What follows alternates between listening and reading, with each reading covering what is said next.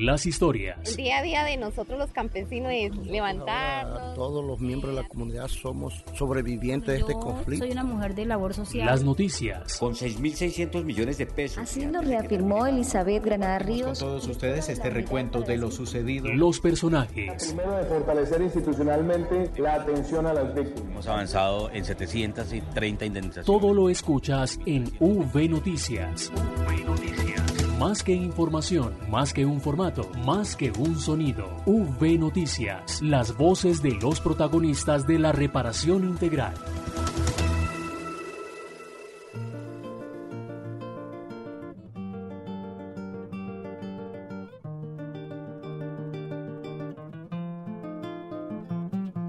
Somos las voces, somos las voces de quienes no se atreven a... Somos las voces, es la canción que nos acompaña hoy. Voces de las víctimas del conflicto porque hoy tendremos una emisión especial. Hoy hacemos un homenaje a las víctimas eh, del conflicto armado en el marco del Día Nacional de la Memoria y la Solidaridad con las Víctimas. Bienvenidos y bienvenidas a V Noticias. Venimos de mil dolores, ya somos sobrevivientes. El desarraigo ahora es fuerza y el dolor un sol naciente. Las víctimas le apostamos a la no repetición. No pueden seguir los mismos de Somos Marta Esteves y Santiago Santa Coloma acompañándolos en esta edición de V Noticias. Los invitamos a unirse a nuestras redes sociales en la cuenta arroba unidad víctimas en Facebook, Twitter e Instagram y los invitamos a enviar sus mensajes de solidaridad con los sobrevivientes del conflicto grabando un video y publicándolo con el numeral 9 a una sola voz. Colores, que los colores de los silencios escuchen. Este 9 de abril nos uniremos a una sola voz para rendir un homenaje a las víctimas del conflicto. Lo invitamos a grabar sus mensajes, publicarlos en redes sociales el día 9 de abril y agregar la etiqueta numeral 9 a una sola voz. Así lograremos que las voces de las víctimas se escuchen más fuerte. Unidos por las víctimas. Numeral 9 a una sola voz. En V Noticias, la esencia de la información. Los avances en atención, asistencia y reparación integral a las víctimas.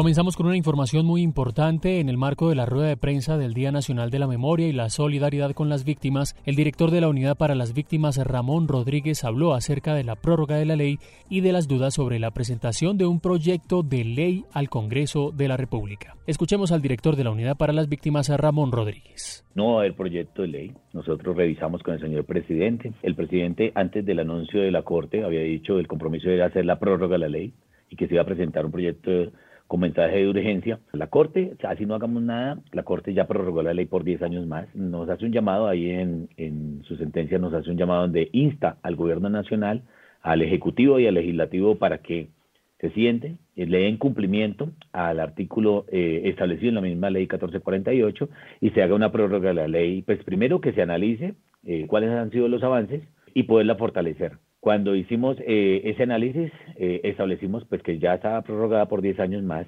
revisamos unos escenarios y por eso eh, en la Mesa Nacional se hizo la socialización de esos puntos que considerábamos nosotros. En este momento van a ser los senadores los que van a presentar las proposiciones y les decíamos las proposiciones tienen que ir enfocadas y las que nosotros como gobierno hemos identificado de acuerdo a la evaluación son estas cinco proposiciones eh, que serían válidas para poderlas hacer. Hay que hacer toda la justificación para poderlas presentar, pues que un senador las pueda presentar. El llamado es que nos podamos sentar tan pronto inicie el debate en el Congreso, acompañar a cada uno de los senadores haciendo las justificaciones que sean necesarias para que eh, estas proposiciones queden inmersos en ese proyecto de ley que se va a dar trámite en la Comisión Primera del Senado. Este será nuestro tema central para esta emisión, en el especial del Día Nacional de la Memoria y la Solidaridad con las Víctimas. Durante nuestro programa estaremos ampliando esta información que tiene que ver con la prórroga de la Ley 1448. Este 9 de abril conmemoramos a una sola voz el Día Nacional de la Memoria y la Solidaridad con las Víctimas del Conflicto Armado. Y trabajando por las víctimas, la unidad aporta al desarrollo social de las comunidades para que las víctimas puedan reconstruir sus proyectos de vida. Y entre agosto de 2018 y diciembre de 2019, la unidad para las víctimas ha invertido cerca de 24.376 millones para el apoyo de 182 proyectos de infraestructura social y comunitaria en 156 municipios del país. A una sola voz, unidos por las víctimas.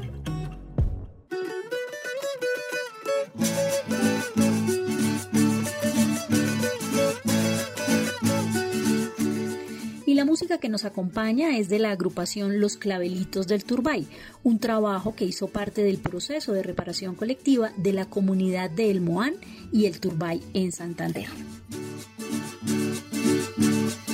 A Turbay le dedico mi canto, orgulloso me siento de. A Turbay le dedico mi canto.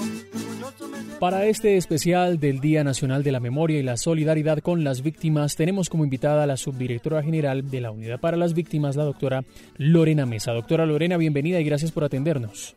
Hola, eh, buen día para todos. Santiago, muchas gracias por eh, la invitación y a todos los que nos escuchan, muchas gracias por estar pendientes de los avances en materia de víctimas. Doctora Lorena, la unidad ha venido realizando un trabajo importante que tiene que ver con la prórroga de la ley de víctimas. ¿Cómo va este proceso? Bueno, aquí es importante que tengamos en cuenta algo y es que eh, el año pasado eh, se presentó una demanda de constitucionalidad acerca de la vigencia de de la vigencia o de la expresión de 10 años que tenía contemplada el artículo 208 de la ley 1448 y a través de la sentencia de la Corte Constitucional C589 del 2019, eh, la Corte eh, decidió aspectos importantes respecto de em, la prórroga y vigencia de esta ley, de tal forma que la Corte eh, tomó como consideración prorrogar la vigencia de la ley hasta agosto de 2030 y pues instó al gobierno nacional y al Congreso a que reguláramos algunos aspectos que si eh, bien se consideraban deberían, em, eh, digamos que legislarse nuevamente, pero hoy y por la Corte Constitucional la ley de víctimas eh, y restitución de tierras se encuentra prorrogada hasta el 2030. Doctora Lorena, ustedes pues socializaron los detalles de la ley de víctimas en el marco de esta prórroga. Cuéntenos cómo fue ese trabajo que se realizó con la Mesa Nacional de Participación Efectiva de las Víctimas. Bueno, antes de presentarse la demanda que ya les contaba, em, nosotros el año pasado iniciamos el balance o la, o la, realización del balance, que también lo establece el artículo 208, donde eh, se va a plasmar eh, cómo nos ha ido la implementación de esta ley durante estos ya casi nueve años. Y en este ejercicio, pues era muy importante eh, la participación de las mesas nacional, la Mesa Nacional Departamental y Municipal de Víctimas, ya que este es el mecanismo de participación que establece la propia ley. A través de este ejercicio, el año pasado llevamos a cabo cuatro foros nacionales que tuvo la participación de todas las instancias de las mesas. los participantes fueron escogidos por las propias mesas y en esos foros eh, recibimos toda la información respecto de lo que las mesas consideraban debía mejorarse, fortalecerse o ajustarse.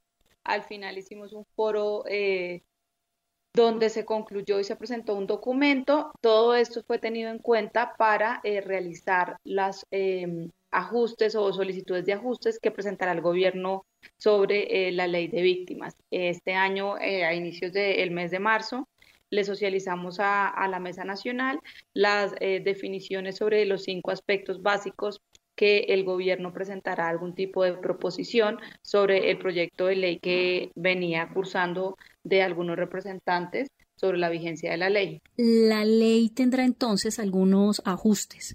¿Cuáles son esas modificaciones que se tienen previstas? Bueno, como les contaba entonces, el escenario hoy es eh, la ley de víctimas ya está prorrogada por la, por la Corte Constitucional. Sin embargo, en el Congreso venían andando algunos proyectos de ley de algunos representantes como eh, María José Pizarro y el representante Hoyos. Eh, el Gobierno Nacional y dada pues la coyuntura y todo lo que está presentándose en este momento, presentará cinco proposiciones que pretenden eh, realizar algunos eh, ajustes a la ley que van enfocados en, lo siguiente.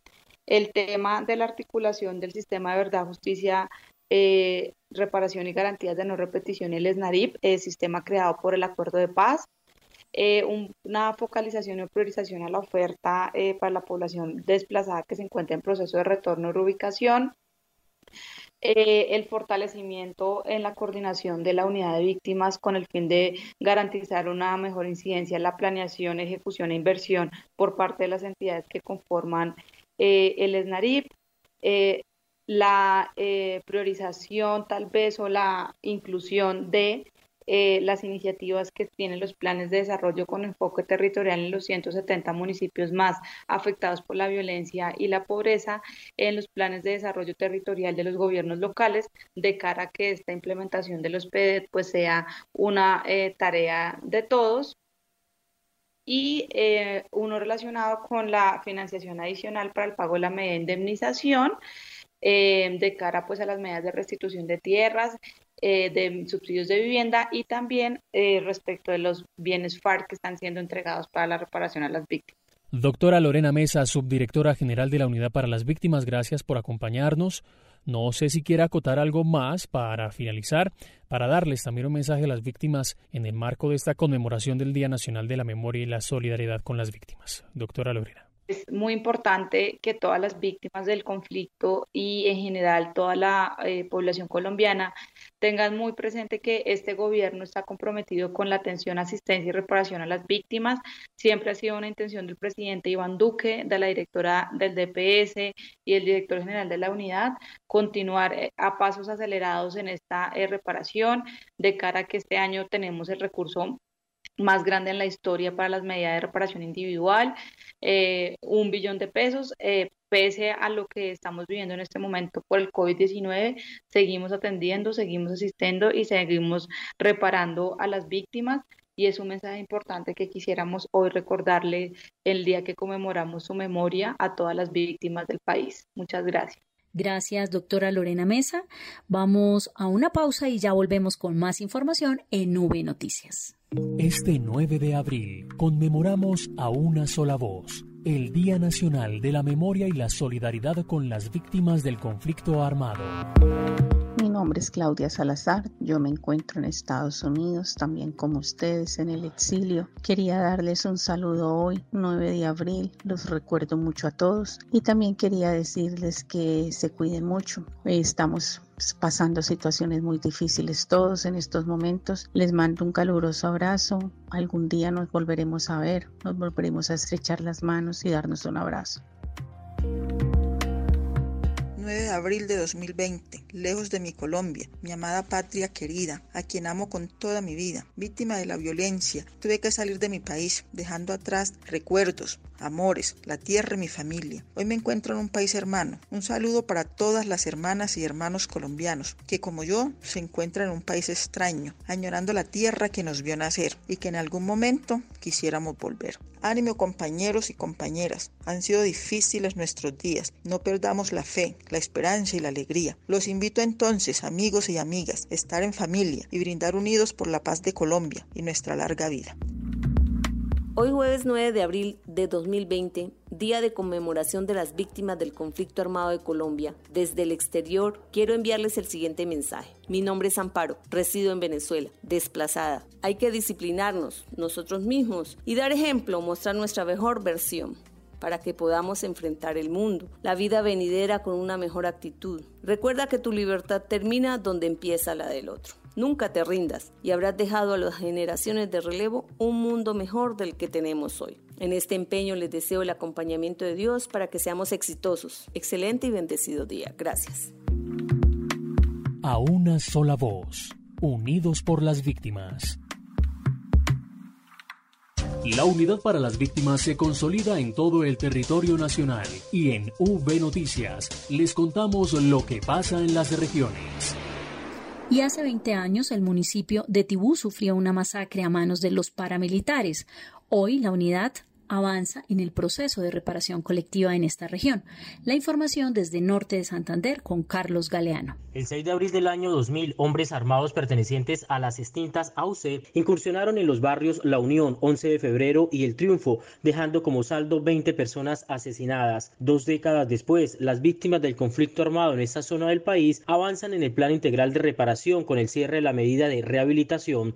Así lo explica Adriana Hernández, representante del Comité de Impulso. Bueno, la estrategia Entrelazando nos acompañó durante algunos años eh, nos permitió superar algunos duelos que teníamos pendientes, duelos colectivos como duelos individuales. Eh, nos permitió fortalecer primero pues nuestra persona eh, nos permitió empoderarnos, reconocer nuestros liderazgos. El tejido social comunitario fue fortalecido, lo que conllevó a la recuperación de sus espacios urbanos y emocionales, generando un mecanismo de participación social e incluyente. Se conformó la organización o la Corporación Catatumbo Jóvenes para la Paz y el Desarrollo Social, que es también en parte resultado de la estrategia Entrelazando. Nos permitió organizarnos como grupo para la formulación del proyecto Peces del Catatumbo, que hoy pues se implementa como medida de reparación colectiva en el municipio de Tibú. Hoy el proyecto se ejecuta con mujeres cabezas de familia que se han capacitado con tecnología Bioflot para el cultivo de peces,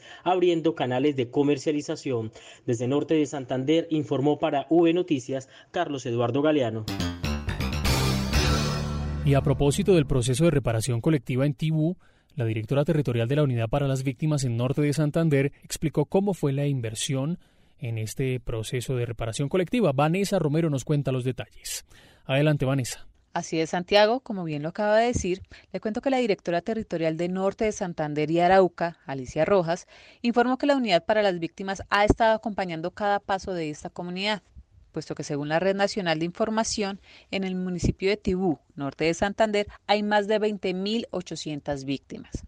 Es así que la directora destacó la inversión hecha hasta el momento. Desde ese entonces, la territorial norte de Santander y Arauca ha venido implementando una serie de acciones enmarcadas en el plan de reparación colectiva cuya inversión pues supera los 24 mil millones de pesos. En dicha inversión no solo se destaca la hecha por la entidad, sino también por el gobierno nacional. El gobierno nacional ha destinado 14 mil 483 millones en reparación, o 1.796 giros en atención y ayudas humanitarias, 8.998 millones, con 15.127 giros y alrededor de 600 millones en subsidiariedad proyectos de infraestructura social y de complementariedad agropecuaria enmarcada en el área de prevención y asistencia. La Unidad para las Víctimas ha desarrollado jornadas de sensibilización sobre la oferta, recuperando así la confianza en la institucionalidad. Además, se han realizado jornadas relacionadas con ferias anuales de empleo, programadas y orientadas a la recuperación de las relaciones familiares y la no utilización de la violencia en la resolución de conflictos.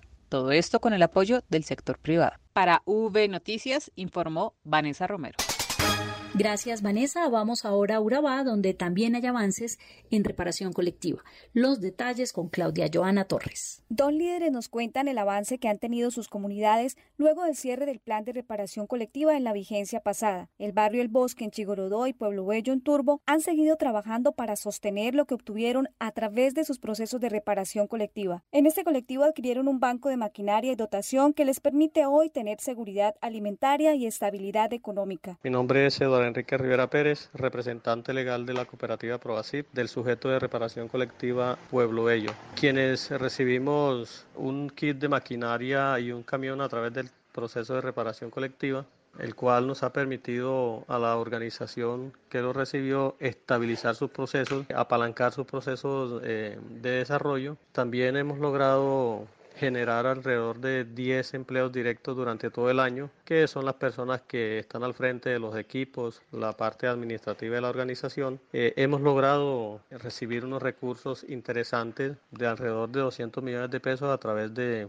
lo que se han desarrollado a través de estos procesos. Por su parte, el barrio El Bosque en Chigorodó, quienes también recibieron dotaciones, destacan cómo entrelazando dejó huella en sus vidas. Ángela Álvarez, sobreviviente de la masacre del Aracatazo, nos cuenta. ¿Cuál fue la experiencia más valiosa? el acompañamiento psicosocial. ¿Por qué? Porque cuando uno pierde un ser querido, uno queda eh, con muchas traumas, muchos daños morales, entonces acompañamiento le ayuda a uno a seguir adelante, a superar y seguir adelante con nuestros hijos. Más allá del recurso invertido, hoy Pueblo Bello y el Bosque en Chigorodó son comunidades distintas, con la capacidad de resolver conflictos pacíficamente y vivir en sana convivencia. Desde la territorial Urabá Darien, informó Claudia Torres. Gracias Claudia Joana y desde Antioquia Juan Carlos Monroy nos trae una historia de una víctima del conflicto afectada por mina antipersonal. Adelante Juan Carlos. Buenos días a nuestros oyentes. Hoy les traemos la historia del antioqueño Ferney Londoño. Es una de las 11.841 víctimas de las minas antipersonal en Colombia y a la vez uno de los 509 sobrevivientes indemnizados con un total de 8.039 millones de pesos por la unidad para las víctimas como parte de su reparación. Soy víctima de una mina antipersonal. Mm, fue en el 2013, en la del Lagarto. Me fui para Medellín, cuatro años con muchas dificultades. Gracias al proyecto de la Unidad para las Víctimas con cooperantes internacionales como The Polu Center, retornó a Malfi con recursos para reparar la vivienda y vivir sin barreras de acceso con su familia. Con la iniciación que me dieron de la Unidad de Víctimas, voy a mejorar mi, mi vivienda. La ruta de reparación para sobrevivientes de estos artefactos explosivos incluye otras medidas que destaca el director de la Unidad para las Víctimas en este departamento, Wilson Córdoba Mena. Se brinda atención psicosocial, a la vez beneficiar a cientos de víctimas con convenios con la organización internacional como Polu Center y la Agencia de Cooperación Japonesa, en mejoramientos de vivienda, dotaciones de prótesis, salud. Otro avance contra este flagelo del conflicto es el desminado humanitario que liberó a 391 municipios colombianos, 25 de estos en Antioquia. Desde la territorial Antioquia, para V Radio, informó Juan Carlos Monroy Giraldo. Este 9 de abril conmemoramos a una sola voz el Día Nacional de la Memoria y la Solidaridad con las Víctimas del Conflicto Armado. Con los recursos de las indemnizaciones, más de un millón de personas han mejorado sus condiciones de vida y han emprendido proyectos productivos que les permiten seguir adelante. Desde el inicio de la Ley 1448 a febrero de 2020, la Unidad para las Víctimas ha entregado indemnizaciones administrativas y judiciales por un valor que sobrepasa los 6,7 billones de pesos y ha realizado 1.828 giros correspondientes a indemnizaciones administrativas a 1.740 49 víctimas que viven en el exterior. A una sola voz, unidos por las víctimas. La Virgen se asara mucho cuando un alma va para allá.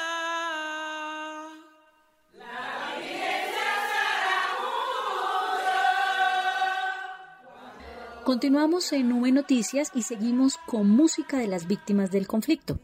Lo que estamos escuchando son las cantaoras del Bojayá, mujeres que con alabados les cantan a sus seres queridos, a la vida y a la resiliencia.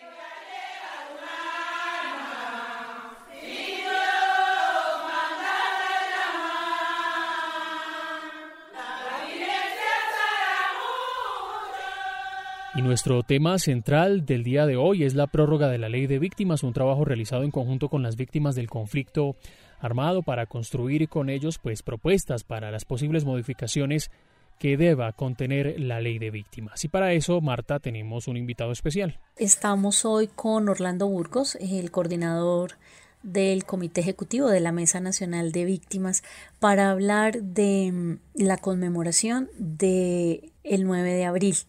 Lo primero, Orlando, es conocer y que usted le explique a las víctimas cómo están trabajando el tema de la ley que va a ir al Congreso dada esta coyuntura. Bueno, eh, muchas gracias Marta. Eh, nosotros hemos venido haciendo todos unos ejercicios de carácter eh, territorial, es decir, a partir de la conformación de este nuevo periodo de Mesa Nacional, hemos dicho muy claro de que esta Mesa Nacional funciona alrededor del territorio y que son los territorios los que nos le dan la pauta a la Mesa Nacional de lo que hay que hacer. Entonces, desde ese punto de vista, desde el año pasado hicimos unos foros regionales donde recogimos una serie de propuestas. El último ejercicio fue en el plenario de Mesa Nacional hecho en Bogotá. Allí la unidad de víctimas nos socializó ya de forma muy general eh, cuáles eran los aspectos que ellos consideran se deben de, de, llevar hacia la reforma de la ley, porque pues tenemos que decir que la ley ya está prorrogada por orden de la Corte Constitucional. Si el Congreso no legisla, de todo modo la, la ley ya está prorrogada en el tiempo, pero el gobierno ha querido plantear reforma. Entonces es una discusión que debemos de dar, que se presentó en Bogotá, nos la presentaron de carácter general, y estamos esperando el texto, la minucia de eso general ya recogido punto por punto. Allí hicimos algunas observaciones que también quedaron.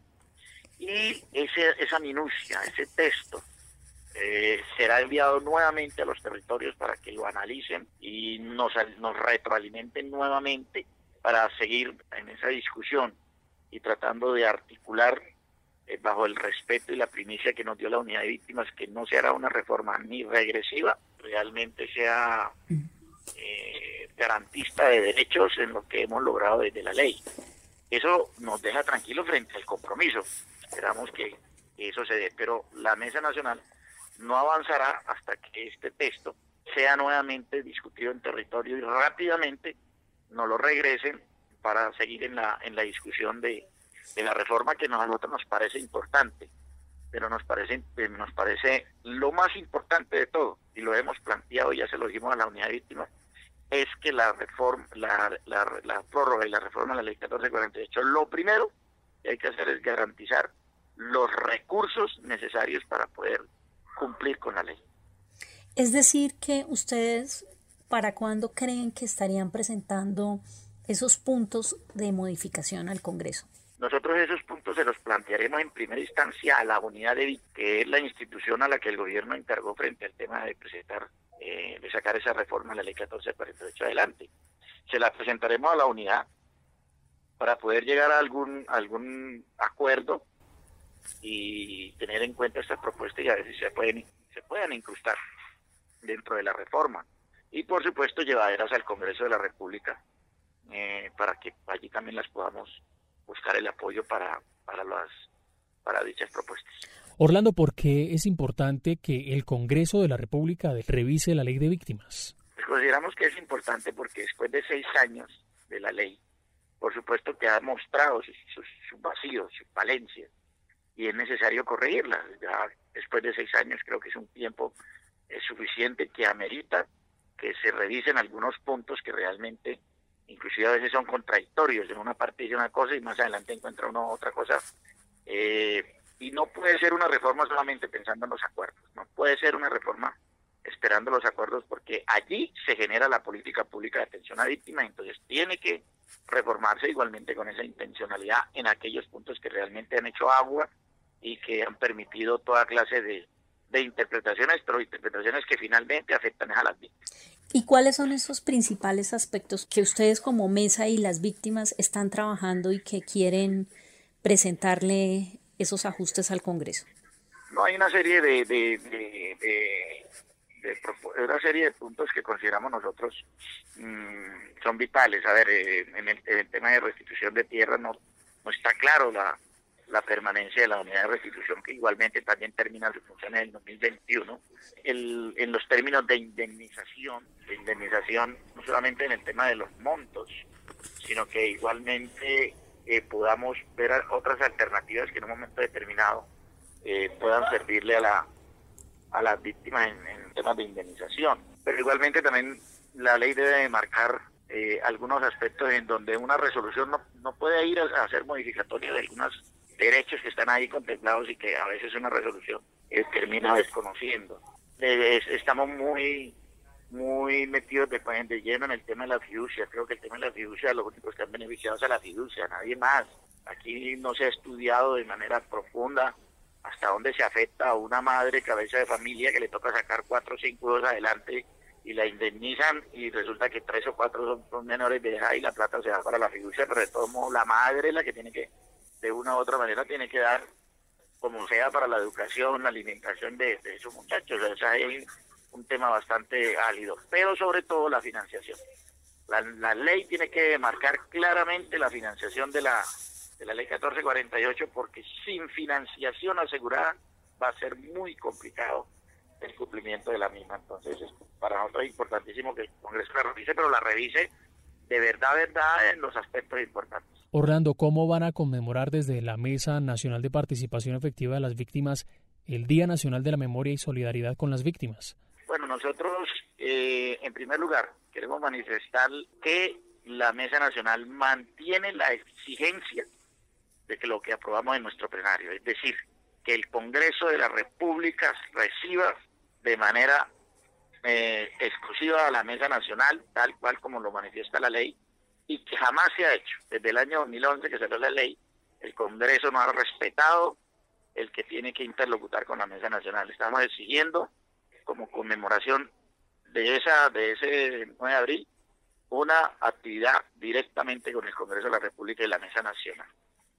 Pero también esperamos la, la, el cumplimiento de lo que tenía que hacerse el 9 de abril como eh, sesión del Congreso de la República. Eh, se tendrá que pasar para otro lado de manera presencial, para otra fecha, pero se debe mantener. Pero se debe de mantener.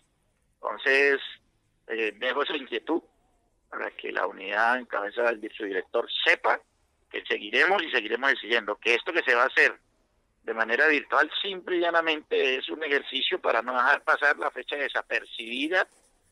Orlando, muchísimas gracias. ¿Algo más para decir a las víctimas respecto a esta coyuntura y todo lo que nos está sucediendo?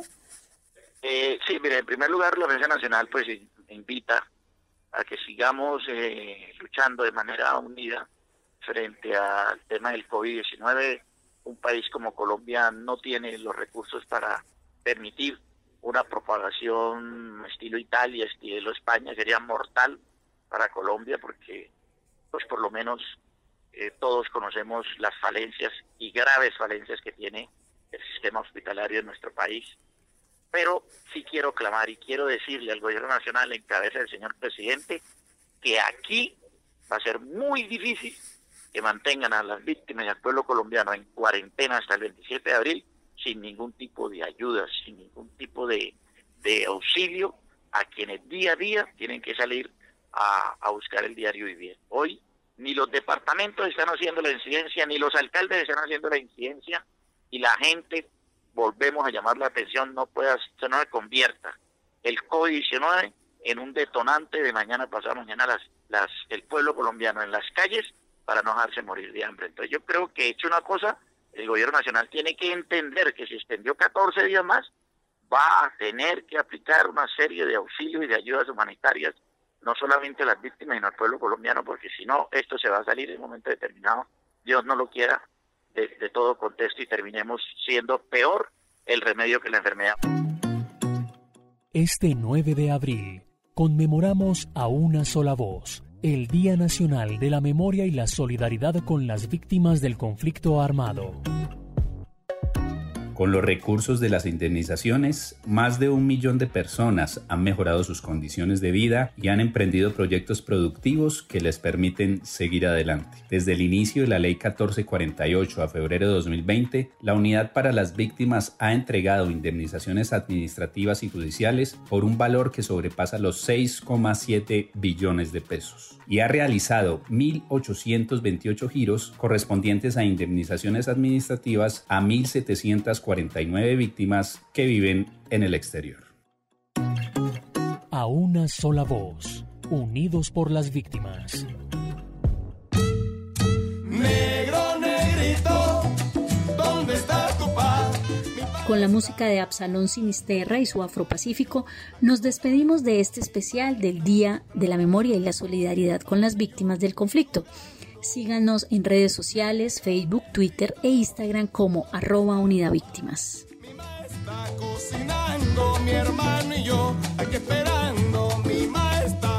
Y no olviden también visitar www.unidadvictimas.gov.co para que conozca estas y otras noticias. Estuvimos con ustedes Marta Esteves y Santiago Santa Coloma. Hasta la próxima.